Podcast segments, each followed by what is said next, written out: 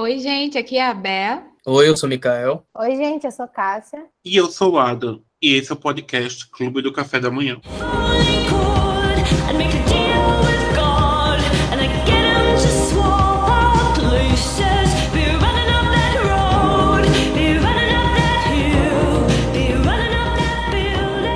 No episódio de hoje, iremos entrar numa narrativa chamada Mundo Invertido e vamos voltar para os anos 80. Isso mesmo, vamos falar dos maiores sucessos da Netflix, Stranger Things. Para quem não lembra, a série estreou em 2016, e inclusive dia 15 de julho fez. Quantos anos? 16, 7, 18, 19, 20, seis, seis anos de estreia da série. Ela foi a décima série original da Netflix e é a mais velha que tem exibição até hoje. Olha aí, muitas, todas, quase todas já foram canceladas, já estão finalizadas e estamos até hoje com essas crianças com 13 anos de idade e os marmanjos já com barba na cara. A primeira temporada começa em novembro de 2003 e a gente conhece os personagens Will, Mike, Dusty e Lucas. Eles estão jogando RPG. O, o Will fica até um pouco mais tarde para terminar esta rodada. E no meio do caminho, de volta para casa, ele é pego, levado para um canto que ninguém sabe o que é. Ele simplesmente some, desaparece de Hawks. Diana, que é onde se passa a série. Ao mesmo tempo que ele some, uma, uma garotinha de cabelos curtos aparece com poderes telecinéticos chamado Eleven, ou no Brasil, como for conhecida, a 11. E a partir daí, gente, muita coisa começa a acontecer nessa cidade, muitas coisas estranhas. É, é, é experimento, é monstro, é gente morrendo, a gente volta na vida. É umas coisas assim que eu nunca vi na minha vida. Eu tava vendo aqui. A série conta com a Winona Ryder, que assim, foi um dos motivos de ter fazer essa série. Muito fã da garota. Temos o David Harbour como Jim, e assim, um elenco de jovens muito talentosos. E queria saber de vocês logo de início, a, como foi a experiência de vocês com Stranger Things até agora? Tipo, como vocês começaram, o que chamou a atenção para vocês? Acabei de descobrir uma coisa de, de. Eu queria começar com ela, porque ela começou a assistir, assistir Stranger Things, como foi esse começo? Eu assisti recentemente, eu não tive, eu não vivi o hype das primeiras temporadas, eu só acompanhava pela internet. E aí, esse ano, meu querido marido me obrigou a assistir. Perfeito. É porque a gente tem um trato, cada um escolhe uma série por vez. Então, tipo, eu tinha, a gente assistiu a série que eu queria e chegou a ver ele. Aí ele, vamos assistir Stranger Things. Falei, tá, mas só assiste dia, porque eu sou muito cagona. E, cara, eu fui gostando bastante. A primeira temporada é bem mais leve e vai ficando pior conforme vai passando o tempo. E eu fiquei, meu Deus do céu, onde foi que eu me meti? Por que eu tô assistindo isso? E quando chegou na última agora, eu já não tinha como eu voltar. Falei, agora eu tenho que terminar. Comecei, vou terminar, mas eu tava, nossa, com muito medo. Agora eu posso dizer que eu assisti o terror, porque lá na Netflix está descrito como uma série de terror, e agora eu posso dizer que eu assisti um terror. E para mim, isso já é um nível de terror muito grande, e tem muito suspense também. Com isso, posso afirmar que eu gostei bastante, mesmo tendo tudo isso que é, normalmente eu não gosto, é, tipo na terceira temporada, que teve ali o Billy, aquela coisa nojenta, aquelas explosões e pessoas e animais, enfim. Geralmente eu não gosto dessas coisas, mas a história em si é maravilhosa. Os personagens são incríveis. E ter maratonado agora, antes de entrar na quarta temporada, foi muito bom, porque eu já, tipo, emendei de uma vez. Eu acho que eu comecei, a gente assistiu tudo em menos de, acho que umas duas, três semanas, foi muito rápido. É, e aí eu terminei, faltava menos de um mês para estrear a quarta temporada. Então, tipo, tava tudo muito fresco na minha cabeça. É, eu não precisei passar dois anos esperando. Ai, nem fale isso. Então, tipo, eu gostei bastante, sobrevivi, e agora eu faço parte da, da turma, do, do clube, dos fãs do Hellfire. Obrigada, Mikael, soprou aqui no meu ponto. é, que tá ansiando pela quinta temporada. Mikael, e você, como foi sua experiência com o Stranger Things, quando começou? Eu tive o prazer de assistir assim que foi lançado lá em 2016, é, porque era muito hypada pela própria Netflix, né? O Martin é, foi uma das primeiras séries, assim, acho depois de House of Cards, que ela investiu bastante no marketing, todo canto se via, o pessoal também no boca a boca falando muito bem. Então, achei por causa disso, né? Por causa do que os outros falavam, que era muito bom. E rapidamente eu fui conquistado pela, pela série, né? Pela história, pelos personagens, como o Cássia falou, que são incríveis. E eu acho que isso é o melhor da série como um todo e como eles sempre também conseguem incluir ainda mais personagens que a gente se importa e quer o bem deles e enfim. É, toda, essa história também de RPG que eu me relaciono, é, mais ou menos nessa idade também dos personagens, né? Do, do início da, da, primeira temporada. Eu jogava RPG também. É, então isso também foi algo que rapidamente me chamou a atenção. E toda essa questão também do, do, da nostalgia dos anos 80, aquela nostalgia que não vivi, mas que é, não sei muito bem porque eu sinto, e eu acho que muita gente também sente isso, né? Também depois, um ano depois, teve no filme Ita Coisa, que é quase parecido, muito parecido com a, a série. E acho que é, é, isso mesmo, os personagens, a história, e é uma. Assim, eu com Stranger Things eu tenho uma, uma, um relacionamento estranho, porque quando a série sai, as temporadas, eu acho perfeitas.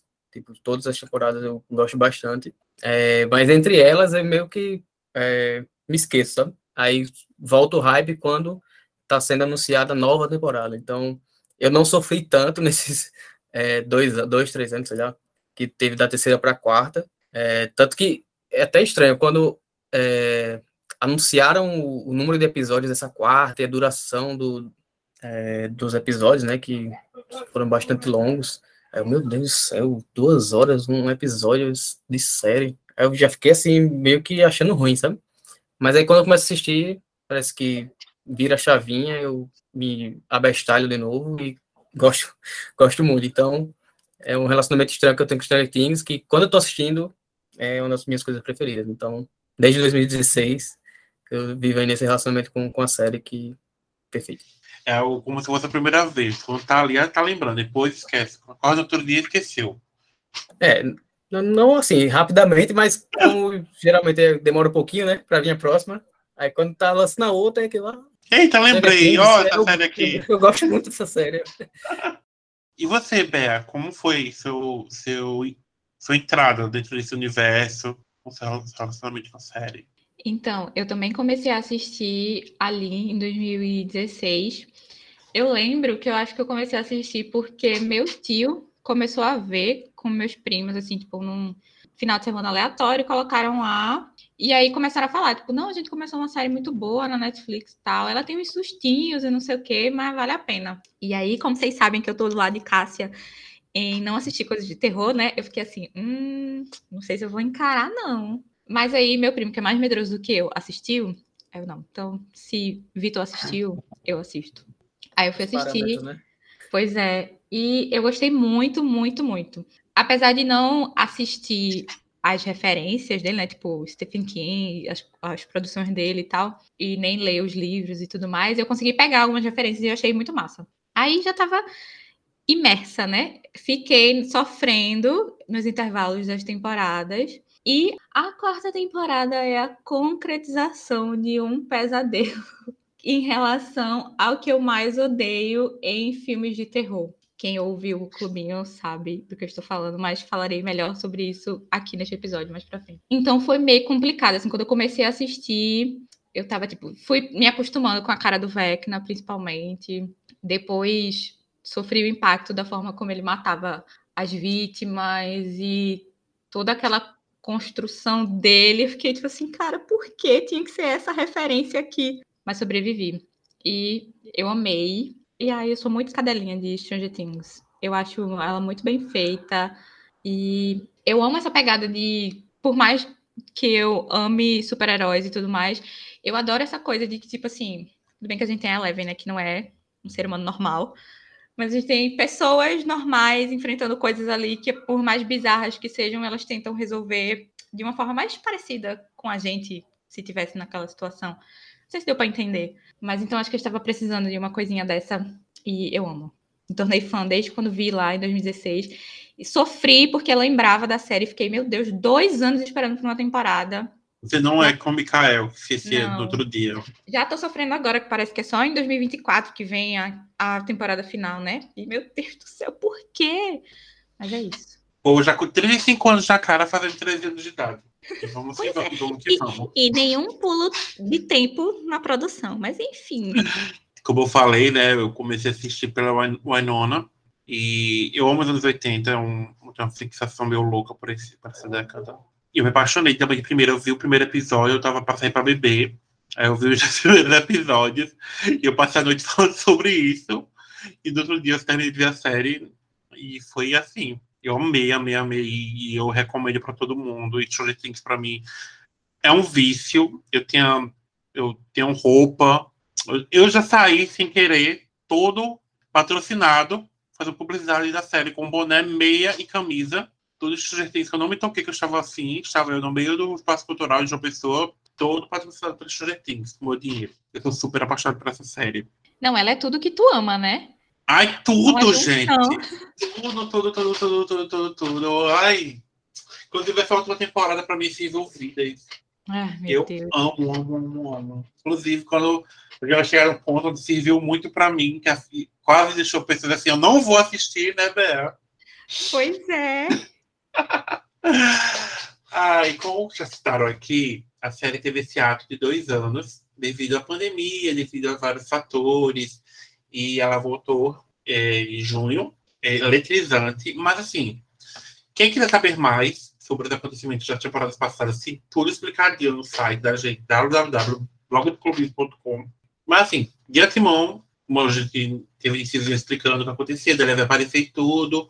Cada temporada é um ano. Então a gente começou em 83, 84, 85 e agora, quarta temporada, estamos em 86. Estamos com esses jovens com na adolescência. A Eleven tá morando com a Joyce, agora Jane, né? A Jane. E com o Will e com o Jonathan. O Mike e o, e o resto da gangue tá em Hawks ainda. E assim, né, gente? A Eleven tá passando por momentos mais complicados que um, do que um do que eu estava passando antes, que eu estava dentro do laboratório, já estava lutando contra monstros, até um monstro muito maior, onde ela está morando agora, que é a sua arqui-inimiga, sua vilã master, a Angela, que vive fazendo bullying com ela. Em Hawks, a gente tem acontecimentos estranhos com alguns personagens, e esses mistérios começam a rodar já no primeiro episódio, já, já no primeiro episódio acontece várias coisas, porque, como o Mikael citou, temos episódios longos, longos, longos, longos, longos, longos, de mais de uma hora, combinando, como ele falou, no episódio final de 2 horas e 40, então 2 horas e 30, né? Um pedaço de 2 horas e 20, sei lá, Por aí. por aí. E assim, são a, a quarta temporada, basicamente, vários filmes. São sete, são nove filmes e muito bem trabalhado, viu, gente? Pode, assim, não, não me cansou nem um pouco. Estava de madrugada assistindo quando saiu o episódio. E o final da terceira temporada me lembrou muito o final do, do primeiro filme de It, que é cada um seguindo um caminho. Não cada um, mas tipo, assim, eles- algumas pessoas saem, saem da cidade onde aconteceu tudo. Aqui acontece a mesma coisa, que esses personagens indo para outros rumos. Que, claro que a gente sabe que vai ter um momento que vai reencontrar no futuro. Inclusive, uma curiosidade aí sobre It, né? Porque os é, Duffy Brothers, né? Os irmãos Duffy, Aham. eles queriam fazer It, né? Eles proporam para o estúdio fazer It. Ó, a gente tá com a história aqui, a gente quer fazer It. Só que quando eles proporam, já tinha outra equipe fazendo, que foi o filme que saiu em 2017. Aí eles Muito bom. venderam, então, a ideia deles, teve que mudar, né? Aí vendeu para a Netflix, a Netflix achou legal, aí eles fizeram algo muito é, inspirado em It, que acarretou em Stranger Things. Então, é, toda essa referência a Stephen King e It, então, é, é verdadeira, porque eles queriam fazer It.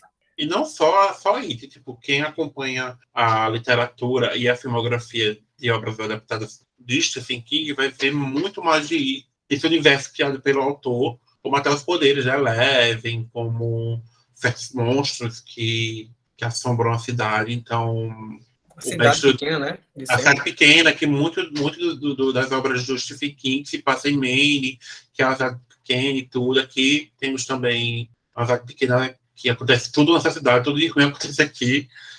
E é, esses personagens jovens, que muitas obras do Stephen King são protagonizadas por, por personagens jovens. E quando eu digo, eu digo jovens, são crianças mesmo. Então, eles fizeram muito bem essa abordagem. É, Continua. o elenco todo aqui, praticamente original, volta. É, temos retorno do Matthew Modini como o Papa, que é a paixão da vida de Cássia, ela simplesmente adora esse personagem. E temos novos personagens. O Jason sim. Bolsonaro, que tu ama. O Jason Bolsonaro, que eu sou muito fã dele, queria dar um. Não sei se eu posso falar isso, mas se não puder, corta. Queria dar um tiro na cara dele. Temos o vilão, né? Temos o Ar é Argyle, como é o nome dele, o maconheiro? Ar... Eu falo Argyle, mas eu não sei se é assim Argyle? que fala. Arguile, sei lá como é que Nem me fala. lembro o nome dele. É, é alguma coisa É o assim. personagem favorito de Mikael. E temos também é, o One, o Henry Creel, o Henry Creel, Henry Creel, que é o filho do Victor Creel, que também aparece em um, uns episódios. Temos também é, a introdução da Annie A, com um personagem que eu não lembro o nome dela, porque ela, ela entrou muito Super saiu calada. E temos o melhor personagem da temporada, Ed A psicóloga. perfeito, icônico, em poucos episódios ganhou o coração do mundo. E é isso. Queria só esse suspense para falar do melhor personagem. Os olhinhos de Jabuticaba. Ai, eu não tenho. Eu acho que assim, tópicos sensíveis a gente vê por aqui. Então, assim, vamos falar agora sobre a quarta temporada de Stranger Things. Se ela cumpriu o que prometeu. O primeiro episódio, eu, realmente, eu fiquei muito. Eu já tava ansioso, eu tava muito ansioso. E o primeiro episódio, pra mim, tava cumprindo tudo. E tava me trazendo ódio de personagens. A mitologia sendo criada ali. A gente vendo. Gente, o Papa não tava morto. Quem acompanhou nosso Space viu que teve várias teorias sobre várias coisas. Inclusive, a volta do Papa teve teoria. Esse homem estava morto? O que ele estava fazendo aqui? O que está acontecendo aqui? E muitas teorias que a gente discute no Space, a gente vai discutir aqui também. Só para deixar claro que a gente estava lá no Space, está ouvindo o podcast, a gente vai discutir aqui também. Coisas como psicólogas, que são vilãs. Coisas de quem acha que vai morrer, que não morreu. Então, assim, vamos abrir a discussão agora. Eu quero ouvir de vocês, todos a partir dessa temporada. Eu só queria dizer que antes da temporada começar, né, eu tava muito, muito ansiosa, principalmente porque todas as notícias, todas as entrevistas falavam sobre como ela estava mais sombria e era mais terror do que todas as outras. E cumpriu. Então eu tava tipo assim, cara, como é que eu vou assistir isso se eu não, não assisto terror? Vou ter que largar a mão de Stranger Things, que é isso? E aí, primeiro episódio, estou eu, né? Cheguei em casa do trabalho, na verdade, tava, cheguei em casa do trabalho para trabalhar ainda home office. Terminei de trabalhar, larguei, né? Fui lá, tipo, hora de assistir Stranger Things. Peguei minha pizza, botei, mas peguei um lençol logo, entendeu? Para ficar no sofá, porque já deu aquela, já cobri ali metade do rosto. Aí começou a ficar um negócio meio sombrio e tal, o povo tendo visão. Eu, hum, aí eu já larguei a pizza assim de lado, já deitei no sofá, já peguei uma almofada para cobrir mais ainda o rosto. No final das contas, eu tava assistindo Stranger Things por uma fresta assim, de, sei lá, 3 centímetros, toda coberta, pensando, meu Deus, por que, que eu tô assistindo isso? Até a morte da primeira personagem, que eu simplesmente fiquei, meu Deus, o que é isso? Possessão e quebrando ossos, por que você tá fazendo isso comigo? Foi essa minha experiência com o primeiro episódio, assim, bem tranquila, bem suave. Sim. Nossa, me deixou fiquei- em pânico. E aí, pro segundo, eu me preparei. Tipo assim, eu disse, não, eu preciso me acostumar com a cara do Vecna para eu conseguir assistir levemente em paz, se é que é possível assistir essa temporada em paz. Porque senão eu não, eu não ia conseguir. Então eu me obriguei a ficar vendo a cara do Vecna várias vezes, tipo, procurando na internet, vendo fotos. Fiquei me obrigando a ver a cara do Vecna várias vezes pra acostumar.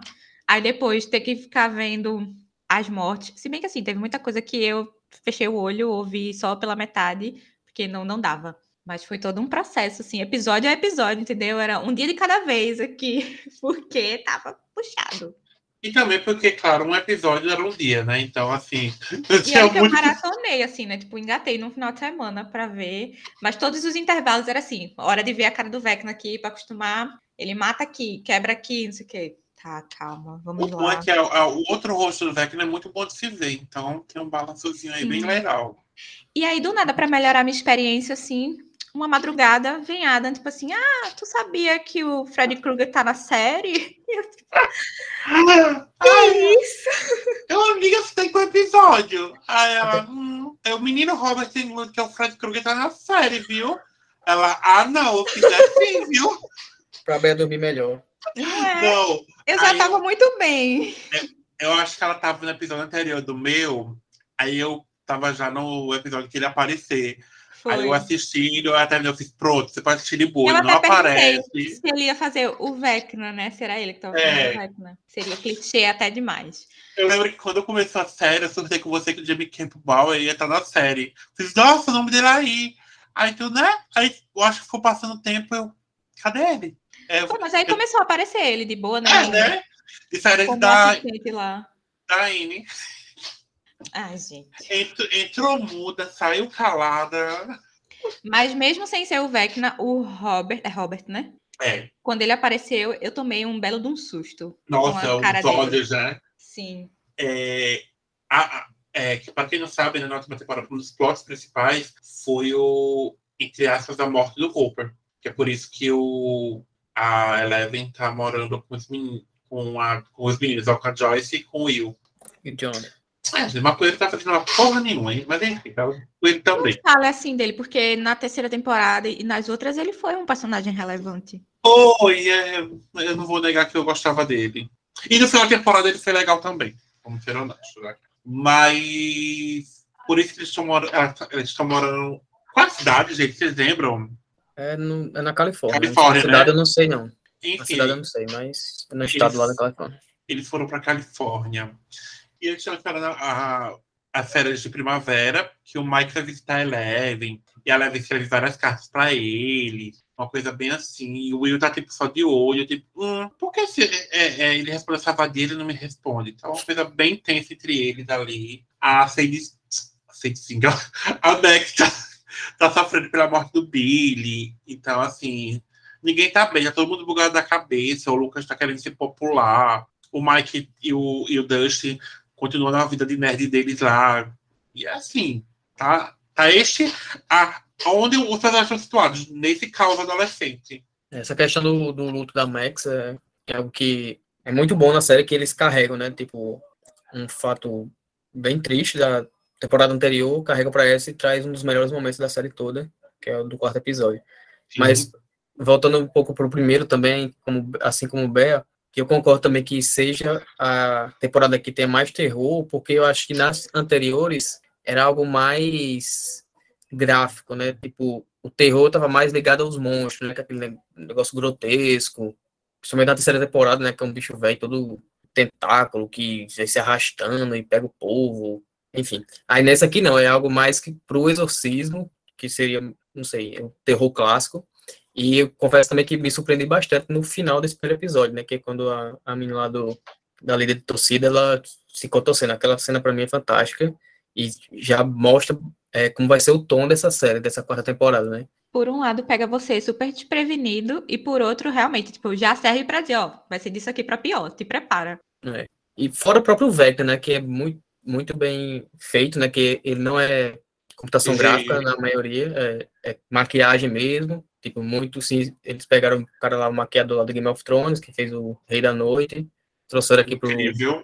pro Vecna e tá perfeito, né? Aí, como o Ben falou, né? Ele tem essa forma mais humanoide, ela teve que se acostumando, né? Porque, assim, é meio que dá pra se acostumar porque é meio humanoide, mas ainda é feio, né? Ele, é- ele, foi muito bem feito a criação do Vecna. Eu mesmo, eu até comentei com o Bea, que eu super veria isso no filme de terror. Quem, quem, quem assiste o filme de terror, tipo Hellraiser, tal, Chase ou Freddy Krueger, tem essa galeria de monstros incríveis que com certeza o Vecna entraria. O primeiro episódio que a gente tá falando agora se chama o Clube Hellfire, que é o clube de RPG, que o Ed é o líder e os meninos participam. A Chrissy, ela vai comprar drogas com o Ed, quando acontece todo esse, esse momento que assustou nossa amiga Bea e possu- de ser possuída. Inclusive, as cenas que ela vê, né, que o Vecna leva ela para ver, nossa, é muito angustiante. Nossa, é muito, muito angustiante. Que a, os pais, né, morrendo, é uma coisa muito dolorosa, assim. A primeira já me deixou aflita, que é a do banheiro. Que fica só, mostra tipo o pé dela, o pé dele, Uhum. o Vecna e a voz dele chamando ela. Tipo, meu Deus do céu, A mas trilha, né? Hum, sim. Ai, meu As Deus. badaladas. Foi tudo muito bem construído. Muito, muito. Esse mistério né, em torno do, do novo vilão, porque a gente chegava num ponto onde o maior vilão já tinha aparecido, né? Que foi a terceira temporada.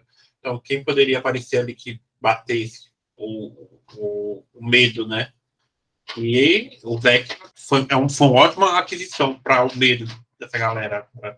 Porque ele ataca no sono. No sono, não, ele ataca, ele é, ele ataca invisível. O ataque dele é invisível. Você não vê ele chegando. Ele chegou e levou. Se fosse no sono, eu não teria assistido a temporada. E tu, Seria Cássia, pior.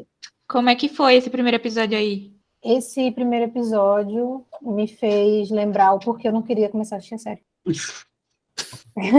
eu não queria, cara, eu não, eu tentei assistir Stranger Things uns anos atrás, só que eu não conseguia passar do primeiro episódio. E aí, quando começou esses rumores de vai ser um- mais terror, vai ser mais sombrio, eu falei, tô lascada, vou assistir, vou, vou assistir tanto que é, eu não assistia, dire- eu ficava mexendo no celular, ficava jogando no celular, mas eu ficava só ouvindo, porque eu não queria ver.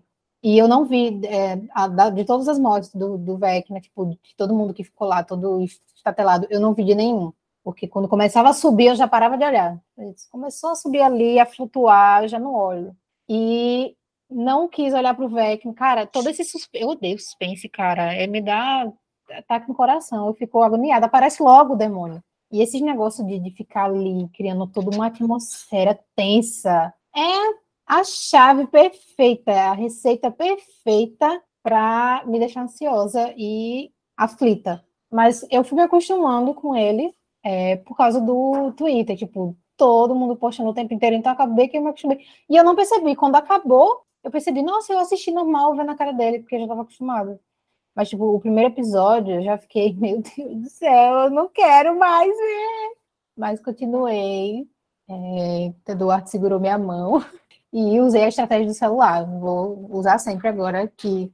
Sempre não, porque eu não pretendo assistir outras coisas, né? Mas, assim, eventualmente, se acontecer é, de assistir outras coisas, assim, tensas, pronto. Assim foi com Dark também. No começo de Dark, quando eu fui estudar, eu também ficava mexendo no celular para não, é, para não olhar, ficava só Meu ouvindo Deus! e olhando devagarzinho. Mas assim, tinha, mas Eduardo ficava me dizendo, ó, isso é importante, tem que Ah, olhar. tá. Quando eram momentos tensos, quando ficava focando naquela caverna, com aquele som horrível, eu não olhava. Mas pronto, Stranger Things foi a mesma coisa. Quando é, vinha aparecendo o Vecna, eu já hum, vê aqui meu celular, que legal, o Instagram, uhul. Foi assim, mas tipo, apesar disso, eu gostei bastante. Tipo, foi uma coisa que tava uma relação de, de amor e ódio.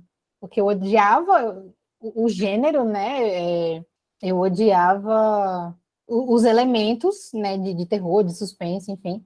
Mas a história, a construção estava muito legal. Me prendeu. E é, e é bem isso, terror mesmo, né? Devido, tipo, a Chris, quando ela é possuída lá, quando ela tá dando as visões, ela tá sendo só perseguida ali dentro.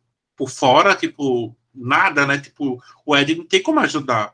E é mais, além de ser terror, um terror, terror, terror, terror, tem o terror da pessoa que tá de fora. Você vê ali tudo Uhum. acontecendo com, com ela e você não pode ajudar em nada. Tipo, E é a primeira vez que a gente vê de fora, né? Tipo, sempre que a gente via o Will é, tendo contato, não só ele, mas todo mundo que teve contato com o mundo invertido, com todos aqueles elementos, a gente via com o olhar da pessoa. E nesse a gente viu o que acontecia fora desse transe, fora dessa visão.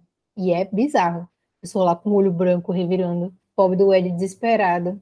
temos ainda o jogo, né, de and Dragons, que, assim, a- é um dos momentos que eu mais gostei do episódio, depois, claro, do ápice do final, assim, a gente vendo que não tá vindo por aí, mas quando os meninos, né, o Mike e o Dustin vão jogar Dungeons Dragons com o Ed, e ele chama nada mais nada menos que a Queen da série, que é Erika Sinclair, E Rochelle. incrível, gente. Aquela menina tem tudo para ser tudo na vida, porque ela é muito legal, ela é muito divertida. Ao mesmo tempo, o Lucas está lá jogando. E desse jogo do Dungeons and Dragons e do jogo do Lucas, teve teorias que brotaram daí. E a gente tem a confirmação já nesse episódio, né, que o Cooper tá vivo. Assim, entre aspas, mas assim, no, no segundo já é realmente tá lá, tipo assim, do Hooper vivo e a Joyce recebe uma, uma boneca. Acho que mandou essas bonecas. Uma boneca que tem uma mensagem escondida dentro dessa boneca, dizendo que o Hooper tá vivo. Ela liga para o. Murray. Qual é o nome dele? Isso. Para ele ajudar e tudo. E nesse tudo, tudo na série já vai ser mostrado o que vai acontecer. Tipo assim, os caminhos que vão tomar. Então, tipo assim, a, jo a Joyce aqui, já, o caminho dela vai ser ir atrás do Hooper. O Ed já vai estar se dando amaldiçoado a partir de agora e a, e a galera de Hawks vai tentar ajudar ele ou destruí-lo. E na Califórnia, a gente vai ter no segundo episódio, vou mostrar mais um pouco né, do que vai acontecer, porque um acontecimento específico com uma personagem específica vai dar start para a história da Eleven. Então, eles já enrolaram muito nessa temporada. Eles realmente já mostraram muita coisa do que ia vir já nos primeiros episódios.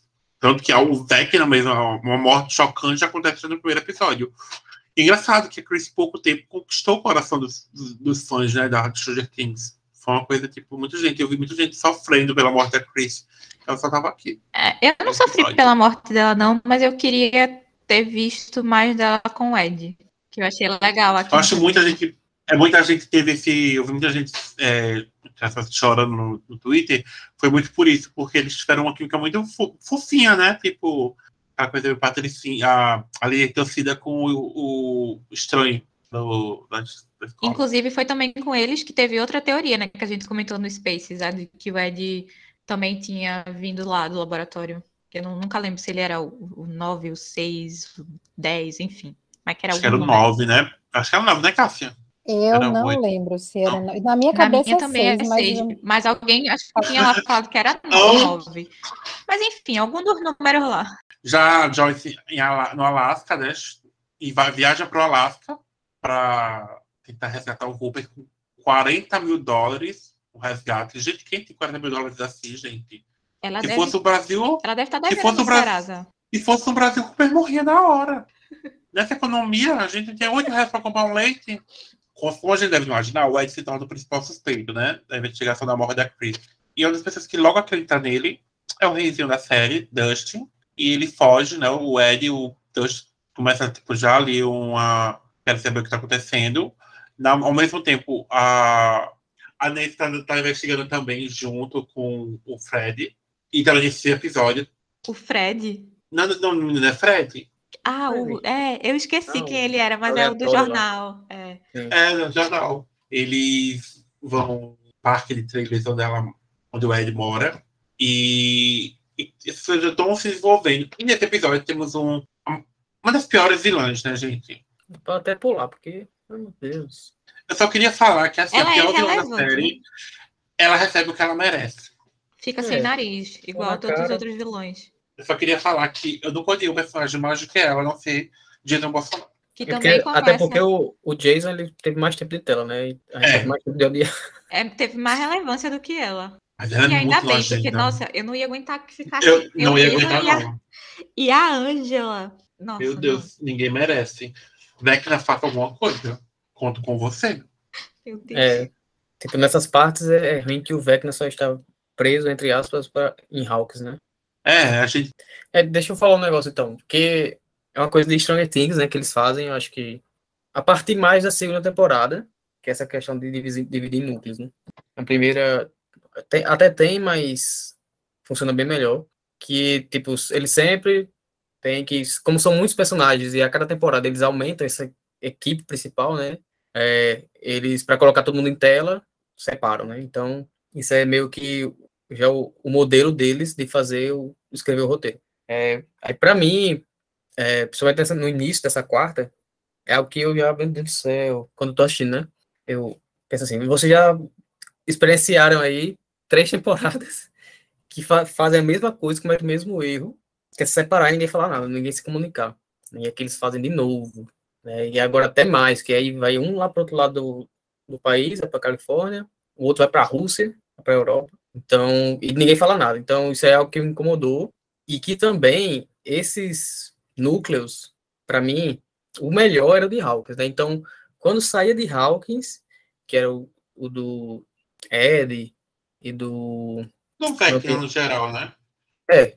Quando saía dele, eu, meu Deus, pra que isso? Vai, volta, volta, volta, volta. Então, toda essa parte da Rússia, da prisão, é, até dá pra assistir, mas quando no próprio, na própria série tinha esse núcleo do Vecna, do, de Hawkins, é, então sempre dava vontade de voltar. E da Califórnia também é horroroso. É, personagem Eu também não, não me pegou. A, toda aquela cena com a namorada do Dustin também horrorosa, horrível. Não gostei. Você Mas, tá achando a menina de horrorosa, já ia militar. Não, tudo, tipo, toda aquela missãozinha de até a casa dela e. Uhum. Enfim, pra mim foi meio que forçado só pra botar ela nessa temporada. Mas é verdade. E não, e não funcionou. Hum. Mas enfim, é, mesmo com tudo isso, eu acho que Stranger Things é tão bom que quando as coisas de fato acontecem, me faz esquecer tudo de ruim. Então, eu, nesse, eu desses episódios, eu tava. Nesses episódios, nessas partes, né? Porque como é um, quase cinco horas de episódio, a gente podia simplesmente. Eu tava tipo, Cássia, um pegar aqui o celular, olhar aqui um pouco. Um, que coisa legal o Instagram. Porque realmente, o, a parte do. Principalmente, né? A parte do Jonathan, Mike, Will e o maconheiro. Meu Deus! Meu Deus! Alguém me salva daqui? Não, e tipo. é, as crianças andando de carro, eles atravessam o país e, tipo, eu, eu sei que é, é, meio chato de, de ficar pensando em todos os detalhes, mas, tipo, eles é, pagam hotel, aí pagam gasolina, tipo, tudo mas, boa, né? Micael, ela vai ter poderes, assim. Ela leva, eu... É, aí, tipo, é, eu fiz que nem tu. Quando ia pra Califórnia, assim, Deus, deixa eu olhar o celular aqui. Olha, a gente tem mensagem. que levar a gente tem que lembrar de uma frase que nossa grande autora, Glória Pérez, falou: pobre daquele que não pode voar. Então, assim, a gente voa, deixa ele lá. As crianças lá com o maconheiro viajando. O colégio, às vezes, a pessoa falta um dia, vai atrás desse, nessa, nessa, nessas séries. O povo lá faltou não sei quanto, ninguém ligou. Então, ninguém dá um, um alerta Amber. Não sei se existia nessa época alerta Amber, mas. Enfim, a mãe do Mike nem ligar pro filho ligava. Pois é, não. Vamos pra Rússia, tipo, já viram coisas surreais, mas nem para dizer, ó, oh, tô indo pra Rússia, que eu vou, mas, que eu vou o ataque à mãe solo. Em defesa à mãe solo, como a gente já comentou antes, ela não queria dar falsas esperanças e ela queria ajudar, porque ela pensou assim, hum, estamos em paz, não existe mais monstros. Então vocês vão tentar aqui realizar logo essa façanha e ele é pronto. Mas tá no telefone, ó, tô com esse telefone aqui, ó, qualquer coisa, liga aí. Mas não tinha é, o celular nessa época. Mas tem o telefone da casa dela, avisava ah, que tá indo pra tá. Rússia. Ela nem avisou que tava indo pra Rússia. Mentiu que ia pra conferência lá do negócio. É, é, isso que eu falei, tipo, a falta de comunicação, tipo, pra mim não é condizente com tudo que eles já viveram. Se fosse a primeira temporada, tudo bem, que ela não quer envolver os filhos, também já morreram gente na frente deles, já viram monstros. Então, pelo menos comunica, ó, tô indo na Rússia, talvez o Rupert esteja lá. Mas o da Rússia até eu achei legal, porque tem até o ator de Game of Thrones, né? O... Ai, ele tá ótimo. Gente, um lindo. É, até achei interessante essa parte da Rússia, mesmo sendo inferior a Hawkins. É, Hawkins tá... da, da Rússia eu achei meio chato. Assim, não. Os personagens são muito legais tal. Mas eu achei tão encheção de linguiça, tipo. Ai, gente, eles Teve... dois sozinhos invadiram uma prisão de, na Rússia. É. Na Rússia! Aí, tipo. Forçou demais. É, é aquele... forçou muito. Foi é, legal ver de volta. Isso. O piloto traía, aí depois ajudava. Aí traía, aí ajudava. Mas dez vezes. É. É que, é que ele não sabe o que é da vida de menino. É, acontece essas coisas. E esse da Califórnia ah. também. preguiça. Quando aparecia essa cena, eu já ficava, tá bom, tá bom, corta, corta, corta, volta. Pra volta, mim... Quero, bota o Vecna, eu prefiro o Vecna. Quando Bota começava aquela musiquinha, já tava revirando o olho. Vecna e a parte da Eleven. Para mim, estava vendo em função disso. Uhum. Queria saber mais o que estava acontecendo com a Eleven. Queria saber mais do Vecna. Era sobre isto. A única coisa assim que valia mais a pena era o Will, que tava, finalmente ainda teve um, um, um desenvolvimentozinho melhor no final, no caso, né? Porque no, no, na primeira parte, cadê? Quem é o Will? Mas na segunda a gente teve um desenvolvimentozinho melhor, que fez valer um pouco mais aquele núcleo ali, mas tipo, o Jonathan estava insuportável. Eu já não era um personagem que eu gostava muito, porque foi a cara dele. Ele é estranho. E... Gente, otário coisa estranha, velho. Maconheirofobia. E agora tá chato, é, foi ficando irresponsável. Ele não era assim, é, irresponsável, é, acho que essa é, a palavra, essa é a palavra. Tipo, ele e, e nem estavam tendo um crescimento ali na relação deles e tal, e de repente o cara fica Os largadão. perigos, os perigos do namoro à distância. né? É como eu tava pensando com o Ben em relação a outros, em outros tipos de série.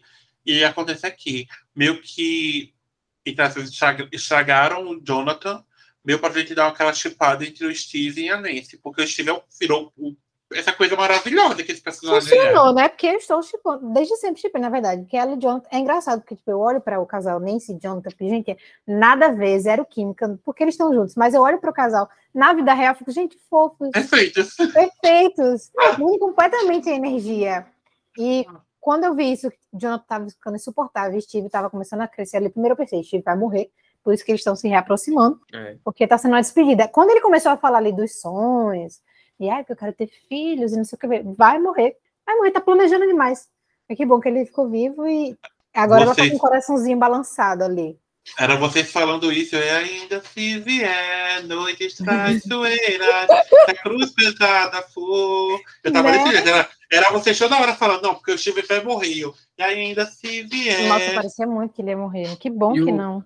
O que conta muito a favor do Steve nessa disputa Nancy é, tipo, a relação dele com o Dust, né? Que, tipo, o Dust melhora todo mundo que tá em volta dele. Sim, Tipo, eu tô falando como, como personagem mesmo. Tipo, é, tanto o Ed também, que tem muito destaque nessa temporada, eu acho que muito é, é por parte dele mesmo, né? Que é um bom personagem, o ator também é ótimo, mas também porque ele tem muitas cenas ao lado do Dust. Então, é, a gente queria sempre voltar pro Steve, principalmente nessa batalha, assim, entre aspas, com o Jonathan, porque, tipo, o, Dust- o Steve tá do lado do Dust, então, ah, deixa o, Jon- o Jonathan pra lá. Assim, Porque o, o parceiro do Jonathan é aquele cara lá, o personagem novo, que eu nem o sei seu o nome. favorito. fora que o Steve, o Steve tem Ro- a Robin, sabe?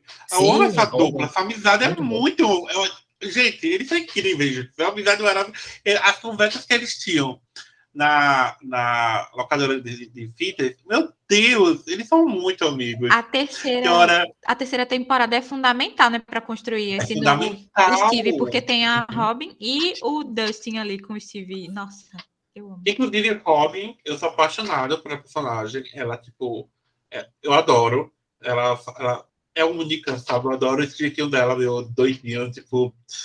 Ah, eu sou apaixonado.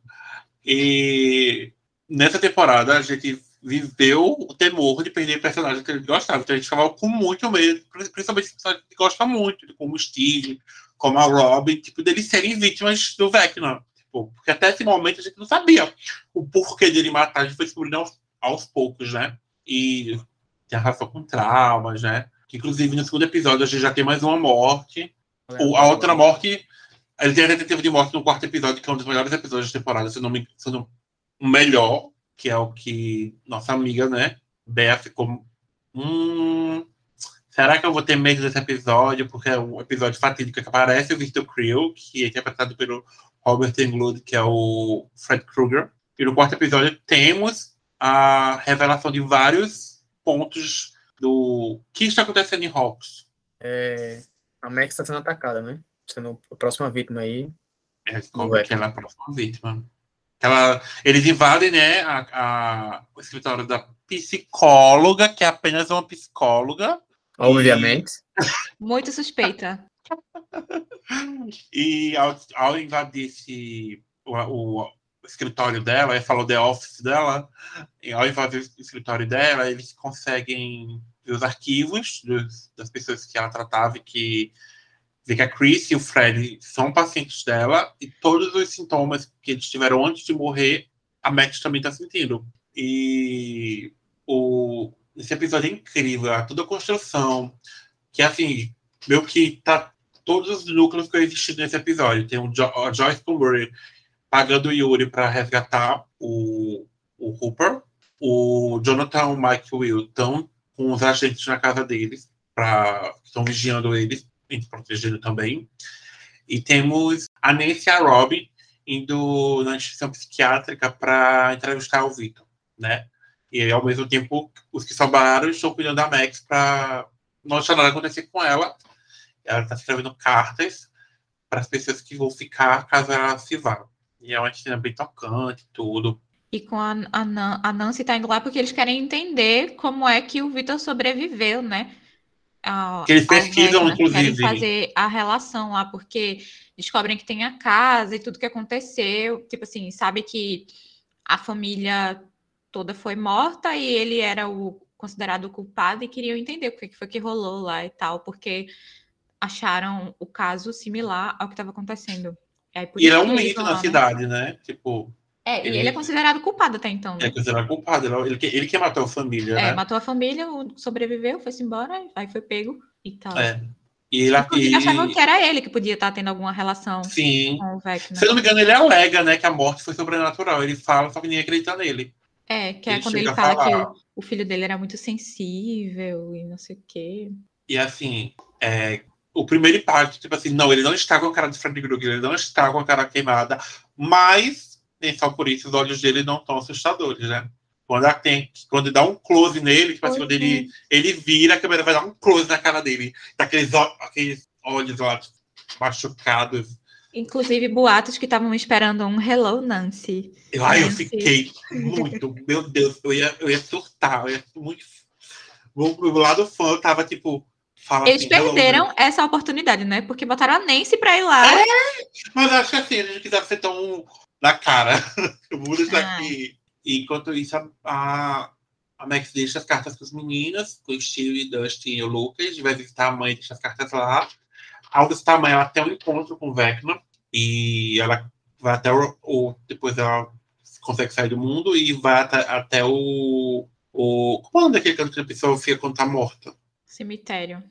Vai até o Ela cemitério. vai até o túmulo do Billy. vai até o túmulo do Billy e fala as coisas que tem que pra- falar pra ele, dentro da lápide dele, e a partir daí, uma das maiores cenas da temporada acontece, que ela é levada para o mundo do Vecna. Antes de, antes de chegar nessa parte, tipo, a cena que ela tá levitando saiu nos teasers, nos trailers, né? Sim, O que vocês imaginavam que era antes de saber o que, que aconteceu? Porque, na minha cabeça, sei lá, a Max estava com poderes já. eu imaginei, sabe o quê? Eu não o conseguia Billy pensar no tava que- possuindo o corpo dela. Eu pensei em, em bruxaria. Porque tem uma, tem uma cena muito, tipo, meio assim, ah, ah, eles se juntando, sabe, pra fazer uma. Ou seja, um tabuleiro Ou Ouija, eu não sei, invocando alguma coisa. Eu não pensei nem no Billy, ah, alguma coisa de Uhum. bruxaria tava acontecendo deu errado e entrou na, na- nela, entendeu? Eu pensei isso. Eu nem vi. Vi na hora. Eu vi as fotos e ficava, gente, por que, que a Max tá levitando aqui? E não mostrava o, o rosto dela, né? Então, tipo, não dava pra. É, ela, Você só criava na sua cabeça. ela só tava levitando, tipo. E... Era porque era de costas, aquela visão assim de costas. Mas esse episódio me deixou com muito medo. Tipo, quando tava assistindo, eu não tinha a segurança de que ela iria sobreviver. Principalmente quando começou a se levantar lá. É, Até porque ninguém sabia ainda como fazer, né? É. Como é que fazia pra fugir lá.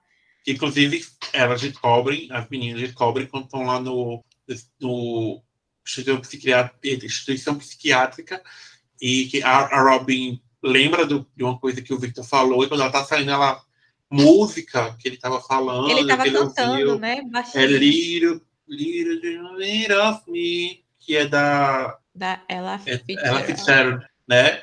Aí ela faz, junta as coisas e corre para falar pro Dusty, que é quando a gente precisa mesmo disso. E ele pega as fitas da Max, Max, essa temporada toda, ela tá muito ligada à música, porque ela tá se, se fugindo, né? O lugar de fuga dela é a, é a música. E foi aí que um dos maiores fenômenos do TikTok nasceram. Nasceu, quer dizer, um dos maiores TikTok nasceu, que tá aí até hoje, pegando o número um, revivendo depois de que, 40 anos, que é a moça que salva, quebra o feitiço do Vec, né, para salvar a vida da, da Max. Running Up the Hill é a fita cassete que salva a vida da, da Max, da Kate Bush. E é um momento que você pode tocar, ela olha aquele espaço lá que é se abrindo para ela, ela vê os amigos dela, e ela descendo.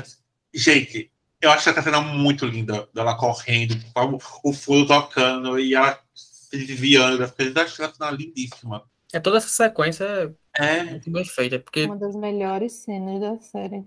Uhum. mas é, o- traz todo o peso da terceira temporada aí, né? Então, como Sim. a Ada falou, ela de- passou essa temporada no cantinho dela porque ela se sentia culpada, né? Então, isso é algo muito bom quando o personagem mantém, né? Tipo, não só é, apagou tudo que aconteceu, agora a nova temporada, o personagem tá todo mundo feliz, não. Então ela continuou, ela se afastou do Lucas, se afastou da, dos amigos, a Eleven, é, a Eleven foi lá pro outro lado do, do país, então ela tá bem reclusa, porque se sentia culpada, ficar se, ficar se culpando, e, tipo, essa cena dela correndo, que tu disse, é, tipo, ela meio que deixou as cartas, né, até pra mãe e pros amigos, então, ela meio que correndo, meio que ela dizendo, não, eu quero viver, é, não quero mais ficar isolada, não, então, emocionante. E a Feiticeira mostrou e vem mostrando que é uma puta atriz. Tipo assim, as cenas dela, ela tá incrível, ela tá incrível, porque novamente ela já mostrou na temporada, a gente tem mais cenas de, de, de, drama, de tensão envolvendo a personagem e ela entrega tudo. E esse episódio, tipo assim, foi um divisor para ela, de atuação a... para mim. E a tradução da letra também tem muito a ver com a história dela e com o Billy e tudo como ela estava se sentindo. Então, tipo, só complementa mais ainda o, drama da coisa. Fala de trocar, né? Tipo, se eu pudesse estar tá lá por você, trocar, se fosse você, fosse eu. É, e fala, é, tipo, se eu, se eu pudesse fazer um acordo com um Deus, com Deus, convenceria a trocar nossos lugares e tal. E, é e eu fiz a piadinha com Outwell nessa cena. Gostaria só de dizer isso aos fãs de Taylor Swift. Que não Gostaria de dizer que toda vez que a, que a a Max aparecia ouvindo uma musiquinha, me via na cabeça Outwell também. E, cara, incrível, incrível. Foi um dos melhores episódios, com certeza. Tipo, tem pra onde correr esse episódio. Tá marcado na história do Stranger Things da cultura pop, porque revitalizou uma música de, de, de anos e tá aí até hoje. Incrível. Incrível o poder que, da série. Acho que em episódio em si, tipo, do começo ao fim, construído, esse é o melhor da. O melhor da série, da temporada. Ou da série até, né? Não sei. E como Aí o questionamento. Vocês citaram, né? Do outro lado, temos a Eleven de volta ao, banco, ao, laboratório, sendo deixada pelo doutor, que, nossa, gente, como odeio esse homem. Como eu odeio. Caso vocês não lembrem, a Eleven está sem poderes, né? Então, ela está aqui para buscar os poderes de volta. E aí, o que vocês acham desse lado dela, projeto de volta ao laboratório? Tudo que aconteceu. Em algumas partes eu achei um pouquinho cansativo, repetitivo, no caso. Mas, tipo, ela tentava fugir, aí voltava. Aí, não sei o que lá, e voltava. Tipo, teve uma coisinha outra assim. Mas, no geral, eu achei muito massa, assim, ver ela agora grande, tendo consciência e escolhendo fazer aquilo pelos amigos, e aquele cara é um, demônio. Inclusive, eu achava que ele era o Vecna no primeiro episódio. Teve muito foco nele, no doutor. As primeiras cenas, né, aparece ele ali se arrumando, então, porque esse cara é o Vecna. Foi por isso que ele conseguiu voltar do mundo invertido, que é uma coisa que não foi explicada na série. Se vocês viram alguma coisa sobre isso, por favor, me digam. Porque ele foi levado e simplesmente voltou e ficou por isso mesmo, ninguém falou mais nada. Eu mesmo foi uma coisa que ficou em aberto, de fato. Tal... E eu não sei se eles vão se preocupar em explicar mais, né? Porque. É, o homem já se foi, né? É, morreu. Eu quero explicações. Como assim? Ninguém, tá... Ninguém percebeu esse furo no roteiro. O homem foi levado pelo Demogorgon, arrastado para lá. De repente ele volta. Oi, voltei. E não teve ninguém que voltou. Tipo, o Will foi resgatado, né? É. Tipo assim, não teve ninguém que voltou por si mesmo, tipo, conseguiu sair de lá e tal. E a pessoa que levou ele, que assim, uma das, uma das pessoas que estavam no mundo invertido não ia mandar ele de volta. Pois Tem é. até, tipo, acho não sei se eu tava conversando com o Bé, isso, tipo, ah, o, o Vecna, sei lá, ele não pode atingir, ou Sim, o Vecna mandou ele de volta porque precisava que a Eleven tivesse poderes. Não, não. Acho que Só foi que no dia gente... Spaces isso. Foi. Quando a gente fica procurando respostas demais, é porque o negócio não cumpriu seu papel de, de explicar, ainda mais fechando uma temporada com várias histórias ali para explicar, tipo, a do Vec, né? Ficou tudo fechadinho ali, ele com o pai, e ele era filho do, do, do cara lá, e foi ele que fez aquilo tudo, e aí ele que foi invertido, tá, ficou tudo ligado. Mas aí esse, tipo assim, não passou despercebido para mim. Eu não sei se as pessoas ignoraram. É, a gente citou isso. isso no. A gente citou isso no Space e a gente pensou que no final ia ter uma explicação, né? E acabou que não. Pois é, o velho morreu lá. Quando ele morreu, eu fiquei, Oxente, tá, beleza, morreu. Eu queria que ele morresse, já foi tarde. Mas. Não deveria nem estar aqui, meu amor. Você não deveria estar é, aqui. Não deveria nem ter voltado. E como voltou? Mandar um e-mail para Netflix. Eu exijo respostas. Por favor, só queria saber disso. nesse episódio, né, o projeto Nina, que é o quinto, é onde acontece a terceira morte do Vecna. Ele mata Patrick, que é um dos das corjas que andam com o Jason Bolsonaro. Eles vão atrás do Ed. Eles encontram o Ed, na verdade, e é um rio, né, gente? Um lago, sei lá, uma lagoa. O Patrick ele é assassinado, novamente flutuando, tendo seu, seu corpo quebrado. E mais uma cena aterrorizante. Tá? É na frente do Jason, né? É na frente do Jason e do Ed, né? Que ele acha, o Jason acha que é o Ed que tá fazendo aquilo. É, como ele, ele joga Dungeons and Dragons, ele, logicamente ele impacta uhum. com o demônio e consegue fazer isso tudo. Pois é. Esse episódio tem a viagem que vocês já citaram, né? Da Califórnia, que os meninos vão atrás da namorada do Dustin. Pula. Em Salt Lake City. Nancy e Robin vão investigar a casa do Creel. E eles já estão meio que sacando que tu tá, tá ligado dessa casa, já sacaram que tu tá ligado nessa casa. E que o Vecna pode estar lá. E como fazer o Vecna sair, né? Começa a criar planos possíveis para destruir esse monstro. No sexto episódio, a gente conhece o Peter Ballard, que é um enfermeiro que está dando muito apoio para Eleven, e ela diz para ele que não confia no Dr. Brenner, e ele é aquele ser humano que está lá, você consegue, ele ajudar ela em tudo, ele protege a Eleven, ele é muito bom, gente, é uma pessoa muito boa, muito amável, muito gente fina, com um sorriso encantador. Ninguém desconfiou, né, gente? Ninguém olhou para esse cara e falou, hum, você olhou para ele e fez um, será? Todo mundo olhou pra cara e falou: não presta. Mas na minha teoria, como eu falei, eu pensava que ele era o filho do Kirill, mas eu nunca imaginei que ele era um. Já, já foi final. totalmente o contrário. Eu, eu desconfiei que ele era um, principalmente na conversa que ele tem com a Eleven, falando que existia o número um e que ele era tão poderoso quanto ela e tal. Aí eu fiquei, eu... Hum, você é o número um. Já, já eu... entendi aqui. Agora que ele era filho do Vitor, nossa, nunca passou pela minha cabeça. Isso para mim foi a primeira coisa que veio na minha cabeça. Como eu falei, eu acho devido ao peso do ator, foi só isso. Mas, nossa. Mas, mas ele podia ser o, é, do peso do ator, no caso do. Do Robert, do, Sim, do Jamie. Mas, porque do Jamie eu... ele podia ser o número um, isso já teria mas, peso na então, história. Na minha cabeça, não, é que assim, na minha cabeça eu não pensei nem no número um, entendeu? Não pensei na existência do número um. Meu Por Deus. isso que eu, eu, fiquei muito chocado, tipo, no final, tipo, quando faz aquela desligar tudo, sabe? Meu Deus do céu, como assim? Pois Porque na minha cabeça foi, ele foi só o Vecna. Eu, é, no caso, o, o, só o seu filho do Henry, né? Eu nem parei, pra, eu, tipo, assistindo, eu nem tinha prestado atenção que o menino não tinha morrido na casa lá também. Aí, é, pronto. Todo mundo desmaiou, né? Na, no flashback. É, pois é. Aí, não é assim, eu... né? Só ele desmaiou, os outros morreram. Morreram. Não, tem a teoria, né? Lá, você fica naquela, tipo assim, é. será? Tem não a teoria olho, né? que Cássia foi Beatriz e da possível da mãe da, da menina, da, da, da Nancy, do Mike ser a irmã, né? Porque não mostrou o corpo dela morto. Alguém trouxe isso no. os olhos, se eu não me engano. Não fui eu que trouxe, mas acho que não mostrou os olhos, porque quando ele mata, ele estoura os olhos das pessoas. É, não mostrou. Mostrou só a mãe, não foi. Mostra, ai meu Deus. Aí o, o lá do lado do mundo, na, na Rússia, tem um tipo de Demogorgon lá, que se alimenta de gente, né? Que o, o povo quer botar para comer o Hooper. Quem quer comer o Hooper? Aí ele consegue um isqueirozinho lá que vai lutar contra eles, que como nossa grande amiga Cássia falou, Joyce e Murray vão invadir lá a prisão. E é tudo essa cena, né, gente? Quem assistiu assim achou tudo. É, Cássia mesmo. Muita forçação, cara. Ai, eu prefiro não comentar.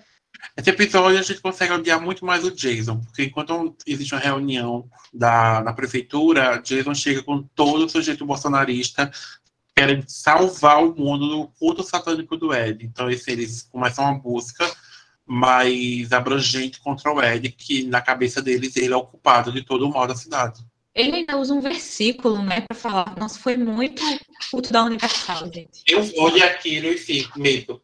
Infelizmente traz frutos, né? Porque o primeiro cara, o adulto lá que sai da reunião, que dá no apoio dele, é o cara que caboeta para ele que a, a irmã do a Erika estava lá em frente à mansão, né? Então, Sim. desgraçado, né? E ao mesmo tempo a galera descobre que existe um, um uma quebra, não sei, tipo, quando o Vecna vai atacar, ele descansa, uma coisa assim, não é? É. é, é depois do ataque, ele precisa de um tempo para se recuperar. Que quando, Ah, sim. até quando revela que o, o Vecna é o 001, tá, ele tá justamente nessa fase, que ele tá lá na mansão, aí tá com as mãos assim. É quando É, ele meio que volta para recarregar a bateria, né? É, É aí isso mesmo. meio que se conecta com todo o mundo invertido. Os, os garotos decidem pro Lago dos Amantes, onde tive mergulha, e ele acaba indo parar no mundo divertido, que é atacado por morcegos, e Nancy e Robin Ed vão atrás dele. É, porque eles descobrem que sem, tipo, todo lugar onde o Vecna fez uma vítima se abre um portal para o mundo invertido. Aí temos um portal na casa do, Ed, do, do Ed, temos um portal perto da casa do Ed, um no Lago dos Amantes, e também um na casa né, do, do Victor Creel, que é o primeiro morte que aconteceu lá, que é para onde uma, a Max e o. Ou lá dá um portal também, não, né? Lá dá um portal, Não, não. na, na pista, onde o na menino, pista. o jornalistazinho morreu. é, é na pista, da na Max casa do Ed depois. e lá no, no lago só. A casa é só porque é a casa, então, tipo, É casa. é, eles sabem que no mundo invertido é, é o lugar onde o Vecna se recarrega, vamos dizer assim. E é no mesmo local onde é a casa. Já que a casa é a mesma casa É do igual, mundo né? invertido. Só invertido. o bom. E quando eles vão para o mundo invertido, eles descobrem que eles vão para casa da Nancy para pegar uma arma, eles descobrem que lá o mundo está parado em 83, que foi quando o Will sumiu, no mesmo dia que o Will sumiu. Por isso que a arma não vai estar lá e muita coisa tá do mesmo que tá. Entre aspas. A casa meio que o tempo parou. É, e mais uma vez eles fazem referência à primeira temporada, lembrando que conseguem se comunicar pela luz, pela, Luísa. pelas luzes, né? E, ah, uma coisa que a gente não mencionou é que, que tá justamente ligada à revelação do 001. Que desde o começo da temporada, pelo menos eu, tava naquela, tipo, meu Deus, eu não acredito que vão colocar uma criancinha pra ter feito um massacre no laboratório. E aí a gente descobre que foi o 001 que matou todos os outros, todas as outras crianças que eram testadas lá no laboratório, né? E é, é justamente quando tem o embate com a Eleven que ela joga ele pro Mundo invertido. mundo invertido. Que é só no Vecna, graças. Ela criou o Vecna no final. Pois é. Indiretamente, claro, indiretamente. Ela não teve intenção de criar ele. Mas no final ela criou. E aí, como eles falaram, a gente descobre que o Victor, o filho do Victor criou o Henry, é o 001, que também é o Vecna. Que também é o Peter Bar. Meu Deus, foi- E foi um plot Foi um muito. plot muito bem feito. assim. E eu, eu entrei nos surtos, porque eu fiquei assim, meu Deus, tudo muito explicadinho, tipo, amarradinho desde a primeira, agora faz todo sentido. Ele desde o começo tá querendo matar ela, porque foi ela que jogou pra lá. Eu achei sensacional. Por E mim, episódio- ali, eu já tava muito feliz e satisfeita. Então, E nesse episódio, sabe, descobri, é, nesse episódio a Nancy é possuída pelo Vecna, que ele conta o plano dele pra ela. Ele conta tudo, conta todos os acontecimentos. É assim que a gente descobre todos os acontecimentos do passado e o que ele pretende fazer no futuro. E é incrível. Esse episódio foi totalmente incrível. Aquela teoria que tu falou, que, que eu não lembro se foi Cássia que falou no Space, da mãe da Nancy e tal, foi justamente por isso, né? Porque todo mundo ficou, tipo, por que, que ele contou tudo pra, pra Nancy, essa pessoa? Sobrinha, será? E fi- o final do episódio é esse, gente, descobrindo quem é o vilão, o criador de tudo ali, tipo, todo esse caos que criou, como foi criado, tudo tá ligado. Eles ligaram a quarta temporada totalmente com a primeira, aquela volta que deram, fecharam.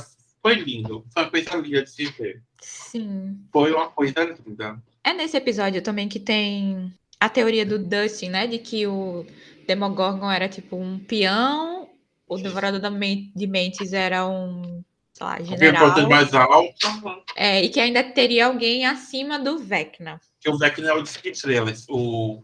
É, eu não acho que tenha, mas. Só vou dizer Mas se coisa, tiver- Eu avisei. Mas se tiver, Lúcifer está aí para isso. Nem que seja o Próprio próprio Vecna numa forma maior. Mas Existe vai a teoria que é o É, mas se desenho. for o Vecna de uma forma maior, não é ninguém Não, acima dele, né? Ainda continua sendo Vecna. Mas tem um vilão, vai ter uma coisa maior. Vai tá vir lá. A teoria é aquele dragão, né? É Que o, o... te, Tessidra... Como é o nome? Tessidralia? Tessidrehidra? Sei lá. Que o, o Will desenhou, né? Inclusive, um dos mistérios da temporada é o que o Will desenhou.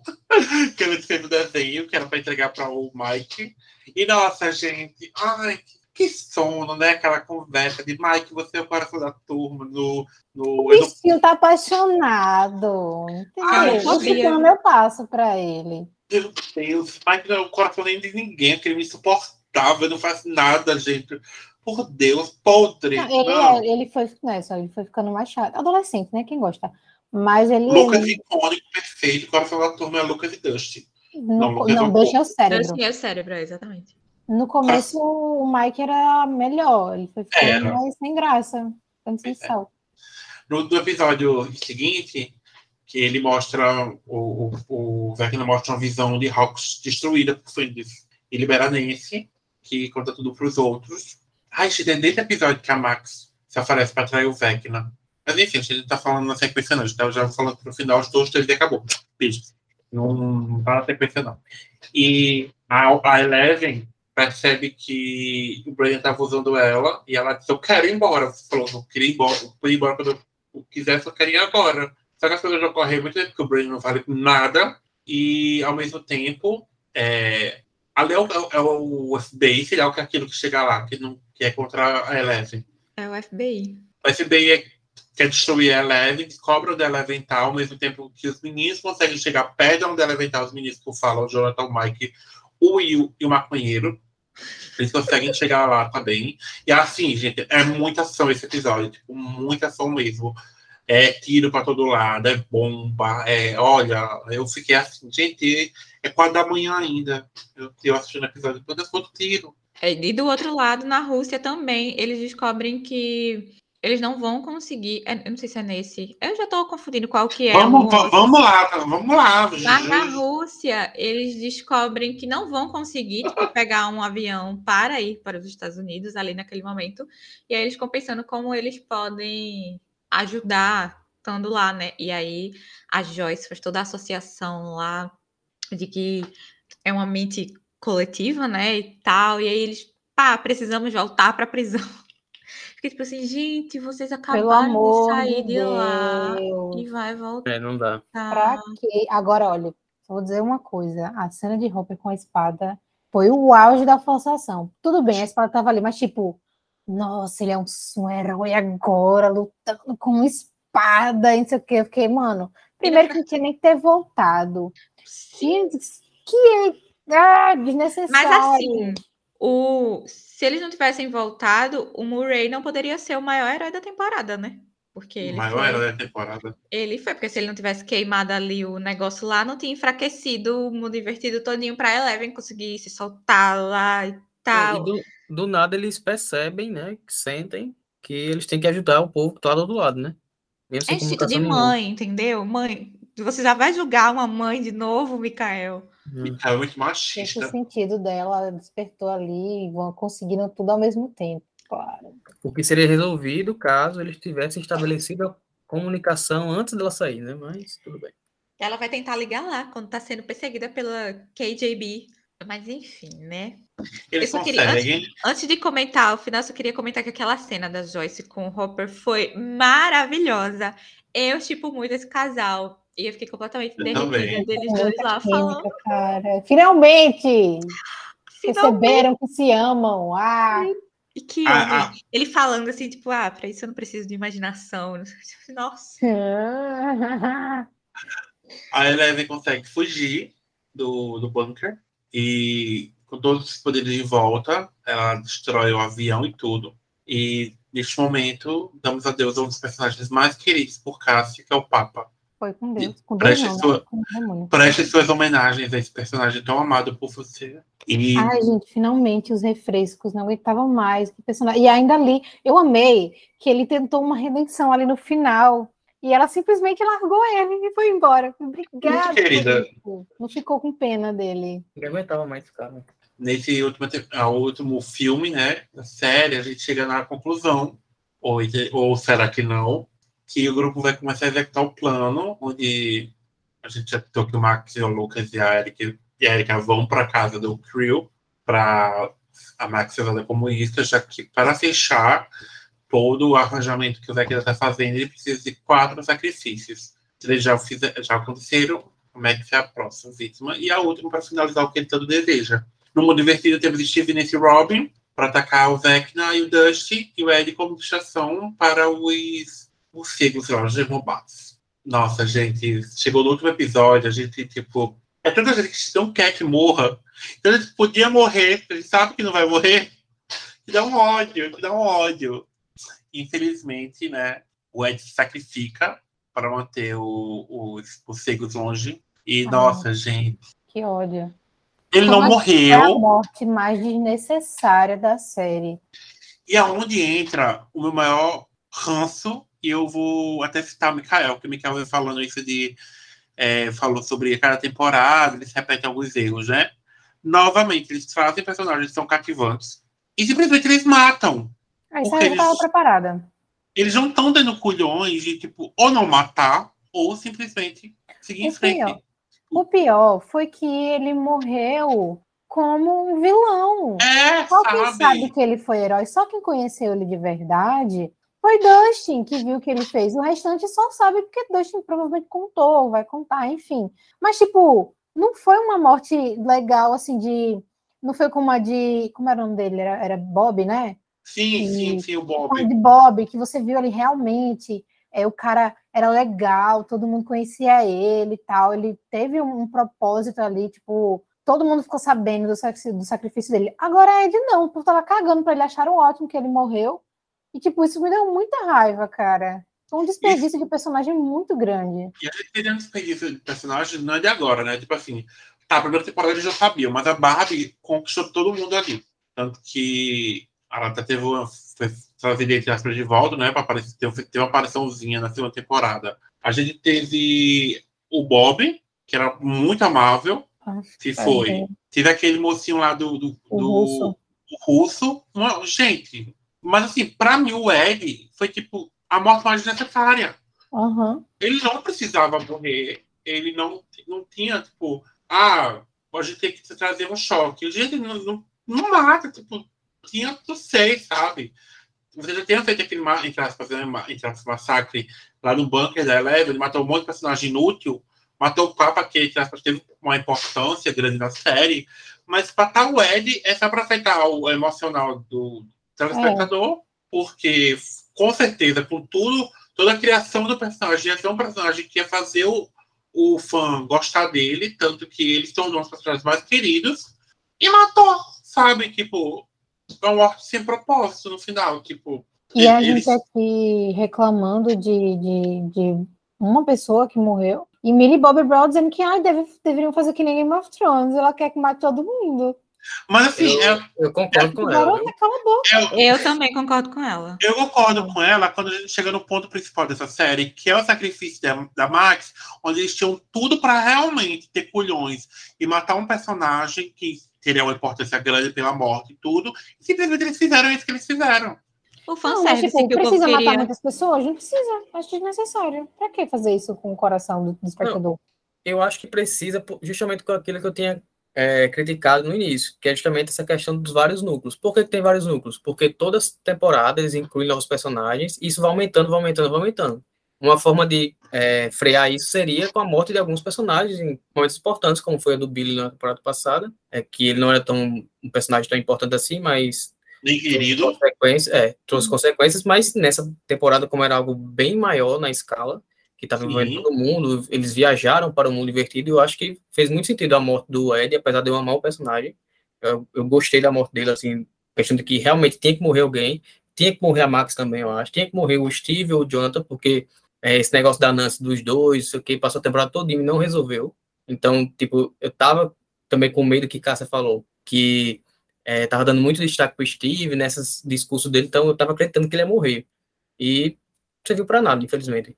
Então, Eu acho que assim, para ter uma morte, tem que ter um, pelo menos um fundamento, a não ser o, tirando o fato de chocar. Sabe? O fator uma for Mas God o Ed série. tinha um fundamento. Todo o discurso dele justifica o fundamento. Tipo assim, ele tava naquela. Ele foi sempre. Tinha aquela coisa de que ele fugia dos Ma- problemas, ele não, Mas assim, não encarava e tal. Então, ele foi herói ali. Péssima hora pra Mas encarar. quando eu falo o fundamento, é não se tornar repetitivo, onde todo. tem- É tipo assim, sabe, Curiosato? Que a gente fica falando, nossa, sempre tem que matar alguém, até que as mortes ficam sem sentido. Porque a cada temporada tem que ter uma morte. bas- Basicamente se tornou isso. Mata só Vamos por tra-. Vamos trazer um personagem novo. Esse personagem vai ter uma importância ali no público e vamos matar ele. Podia É ter feito isso. uma troca, tipo, deixar o Ed matar o Steve, já que, tipo, o Ed tava tendo um apego ali com o Dust, então já seria uma figura é, que eles estavam tendo- criando um laço de amizade muito bonito. Podia deixar umas sequelas pra ele, tá? Mas, tipo, é, deixava o Ed pra mudar isso de todo personagem legal que eles trazem morre.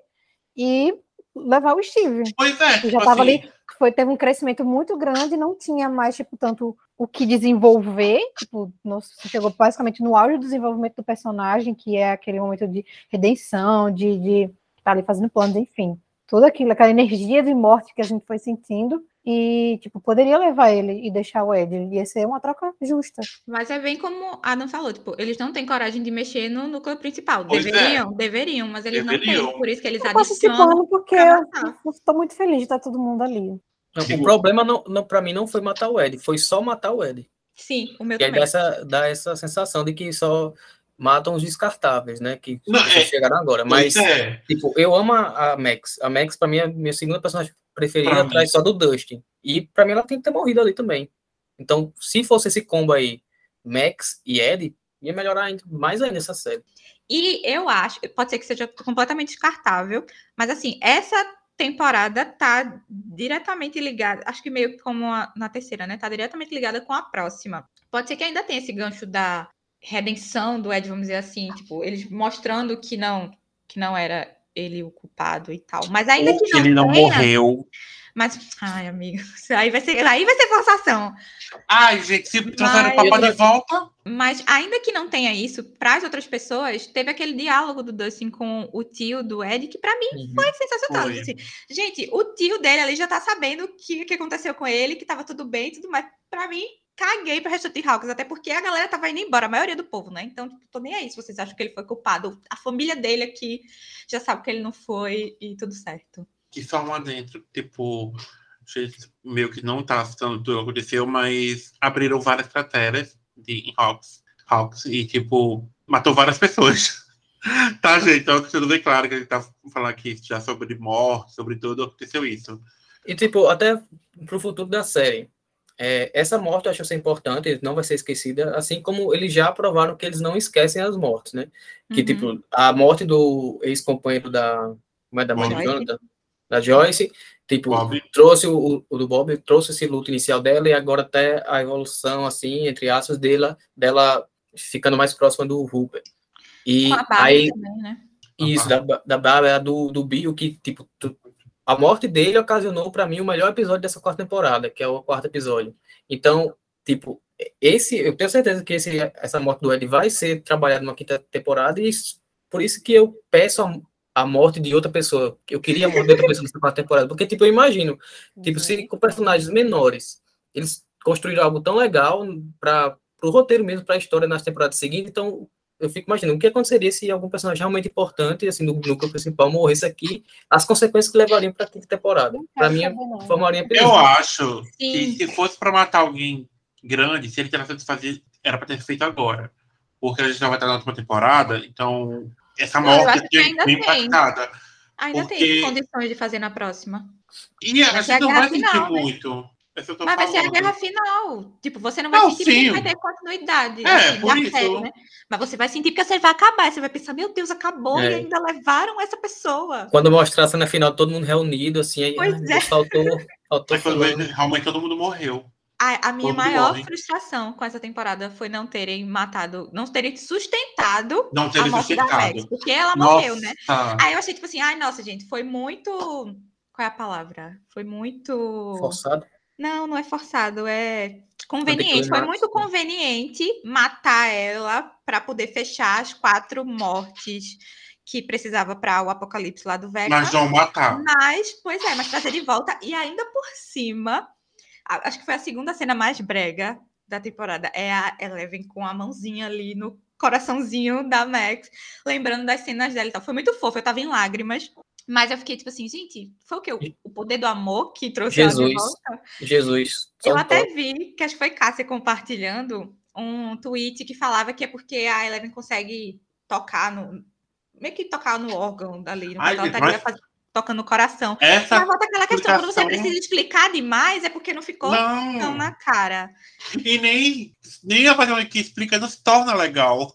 Ainda assim se torna brega. Brega, cafona. E aí, meu Não. Deus, e a pobre da Max vai ficar manca, Cega, cega. xoxa, anêmica. Tipo assim, a que custo vale a pena deixar ela viva? E aí vai ser Muito. pior ainda. Os Duffers Sim. falaram que possivelmente ela morreu, né? Tipo assim, assim, ela tem morte cerebral. Só que eu Assim, vi gente já as teorias, né? Dizendo que é porque a mente dela tá meio que presa no Vecna. Porque quando ele, quando ele mata, ele meio que não mata. Ele fica com a consciência. E também vai ser podre trazer a consciência de volta e a menina tá naquela condição. Tipo, a que Pois é, custo porque- deixar ela viva? Quando ela se contorceu toda ali, eu, não, aqui tem mais volta, não. E o sangue escorrendo assim no olho? a Max tem que morrer porque não tem espaço para duas ruivas. A próxima temporada vai ser a Annabeth que vai estar lá, sendo a- o par romântico da Rob. Então, assim, ela tem que morrer para ter espaço para outra ruiva. Outra não esquecida, né? disso? E só Vou como eu deixar- falei que era. A, pra mim, era, tinha sido a segunda cena mais brega. A outra cena, pra mim, que foi breguíssima, breguíssima, foi o Mike, coach motivacional da Eleven. Ai, Deus. quando ela tá ali presa e tipo ele começa a falar um monte de coisa, estou aqui, não sei o quê, e aí ela vai ganhando forças e tal. Só pra Inclusive, confirmar aquela história lá do Will, de ai, você é o coração, não somos ninguém sem você, não sei o quê. Inclusive- Brega, brega, brega.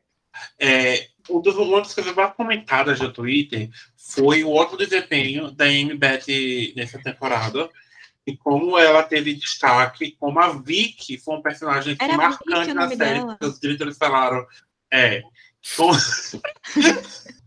e os diretores falaram assim: o personagem dela vai ter grande destaque. Ela espere e verá. também, né? Que teve. Espere e verá. A gente viu. Gente, O que. Por quê? Cancelaram. N pra levar ela pra fazer isso? Eu só. Cássia revoltada. Kátia, você é a- órfã de N. Tipo assim, acha que o grande papel dela foi não deixar mais a, a Robin solteira. Que eu acho que isso Nossa. foi uma, uma, um papel muito grande, porque a pobre estava querendo um amor desde a temporada passada e agora conseguiu. Mas, tipo, a menina teve três frases a série inteira, pelo amor de Deus, a propaganda toda em volta da atriz e um desperdício de uma atriz maravilhosa para isso.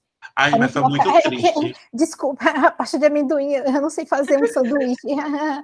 Eu até achei que na segunda parte, né, quando terminou a primeira parte, a gente falou, não, na segunda parte ela vai Foi. ter Não, vai relevância. É, é, pronto, ela vai se sacrificar aqui no lugar pela da Robin, uma coisa assim.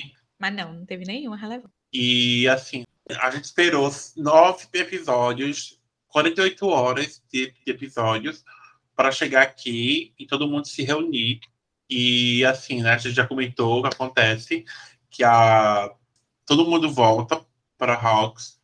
Temos uma cena muito fofa da Eleven com o Hooper. Eles, Eu chorei tanto. Eu, assim, eu esperava que fosse mais emocionante, eu não sei. Eu acho que o encontro dela com o Will foi, tirando a, a fala dele, mas tipo, a emoção da cena foi mais do que a do Hopper. Aí porque do Roper foi a referência. Foi a eu acho que O que referência. me pegou foi a referência, ela dizendo que deixou, deixou, deixou a porta aberta 8 centímetros. Porque assim que ela entra no quarto e deixa a porta aberta, eu fiquei, por que ela deixou a porta aberta?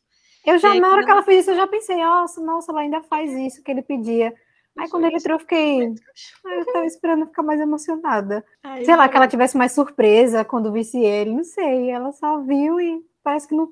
Eu não, eu não senti o impacto, sabe? Tipo, como se ela não tivesse ficado impactada. Porque se eu viro, tá, é, o cara tá ali depois de não sei quantos anos, que tinha fala? morrido. Não, não acredito que você voltou. A gente tem a cidade se reconstruindo, né, depois do terremoto, que pelo aspas, sacrifício da Max causou. E todos se reúnem enquanto o Max está em coma. E o está na casa da. Depois todo mundo na casa do Hulk. E o Will sente aquele arrepiozinho na, Na nuca. da- na nuca. E bicha, se o Will sentiu, bicha, se deu Bicha, pescoço. se minha nuca, se minha nuca arrepiar, Arrepiar, bicha. E assim, você vê que o mundo tá, vai virar. Ó, Coisa começa pegando a cair fogo ali. tipo, invertido. cinza, né? chegar- tá nevando? O que que tá acontecendo? Aquela É. cinza que tinha no mundo Aí eles invertido. vão vendo lá que aquela coisa obscura está tomando conta de tudo ali. Como sabemos, a próxima temporada vai ser a última. Então, gente, vai ser tiro porrada de bomba, viu? Vamos ter, vamos ter o Will LGBT, vamos ter New IT com várias falas. Pode anotar o que eu tô falando. Vamos ter Ed voltando vivo. Vamos ter Supera. a psicóloga falando que é a maior vilã da série. Ela, ela vai, vocês vão ver aquela chavezinha dela que a gente reparou ainda vai aparecer. Vem na aí, vem aí. Vem aí. É aí. O terror de Mikael. Mas enfim. E assim, né, gente? Uma temporada de horas. Assim, meu maior, minha maior reclamação é Netflix divide esses episódios. Às vezes, o pobre humano, a gente só quer terminar um episódio e dormir e falar amanhã eu vejo o próximo. Mas fica difícil quando é duas horas de episódio, sabe? Não sei por que eles fizeram ainda de uma divisão toda errada, bota dois episódios numa parte e o restante noutra. Pois é. Considerações finais, quais são as notas?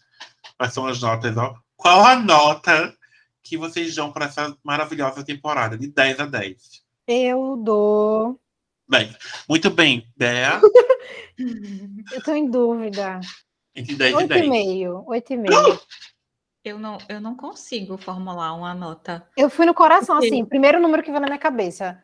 Eu tava em dúvida entre 8,5 e 9, mas 8,5, porque teve muita coisa que eu fiquei. Ah, é. O primeiro número que vem na minha cabeça é 8. Pronto, é essa a sua nota. Porque eu tenho sentimentos confusos em relação a essa temporada. Mikael? É, então, como já tenho dito, Stranger Things desde a segunda temporada é, tem coisas que me incomodam, mas no final acaba tudo dando certo, porque eles fazem muito bem as cenas é, tipo de conclusão de temporada, e aqui, mais uma vez, é, o primeiro episódio, sensacional, aquele final, o quarto episódio, o melhor, meu preferido, o final até do oitavo, que é o penúltimo, eu também gostei bastante. O último, apesar de ser gigantesco, sem precisão, ele tem muitos momentos, então, tipo, é, como o Cássio falou, para mim a emoção toma parte e me faz esquecer todos aqueles problemas, aqueles núcleos, é, então a nota é 10. Para mim, todas as temporadas de, de Stranger Things eu dou 10. Porque realmente eu gosto bastante de tudo que eles fazem como Não choca ninguém. Estou é isso. Tua nota é 10, né, amigo? Já a minha é 11. Eu dou 11 para essa temporada. Perfeita, sabe? Icônica. Ó, perfeita, assim. Por favor, Ed, volta para a próxima temporada. E é isso, gente. Ficamos por aqui nesse episódio longuíssimo de uma temporada que demorou vários anos para chegar dois anos. Mas a gente também tinha muito para se falado. É, para seguir nossas redes sociais, todas eu e Clubinho. E Cássia, qual é o nosso blog? blogdoclubinho.com. É isso aí, gente. Acesse nosso site. Temos agora também o Apoia-se. O link do Apoia-se tá no link do, do nosso Instagram, tá na nossa bio, entra lá. Se for comprar é o Clubinho também. Que é o Clubinho também. E quem quiser comprar na Amazon, também tem um linkzinho da Amazon. Sempre façam compras e usa o nosso link da Amazon que tá lá. E Dê nota no, no Spotify cinco estrelas pra gente, por favor. E é isso, gente. Assine nosso conteúdo, curta o nosso conteúdo, siga o nosso conteúdo. Inclusive, no Apoia-se tem categoria que tem acesso a erros de gravação, hein? Então, se eu fosse vocês, eu não perderia. Então vamos lá, gente. Tem, tem, a partir de dois reais você pode ajudar o clubinho e qualquer ajuda é bem-vinda. Até compartilhamento dessa, desse nosso apoia-se é bem-vindo. Então façam é, o que vocês puderem ajudar a gente vai ser muito bem-vindo, muito, muito, muito, muito bem-vindo. A gente está desempregada aqui, pedindo, por favor. Favor. Ajuda o clubinho a realizar o sonho da casa própria. e galera, é sobre isso. Até o próximo episódio. Beijos. Tchau, tchau. tchau. Bye, bye. Don't you forget about me.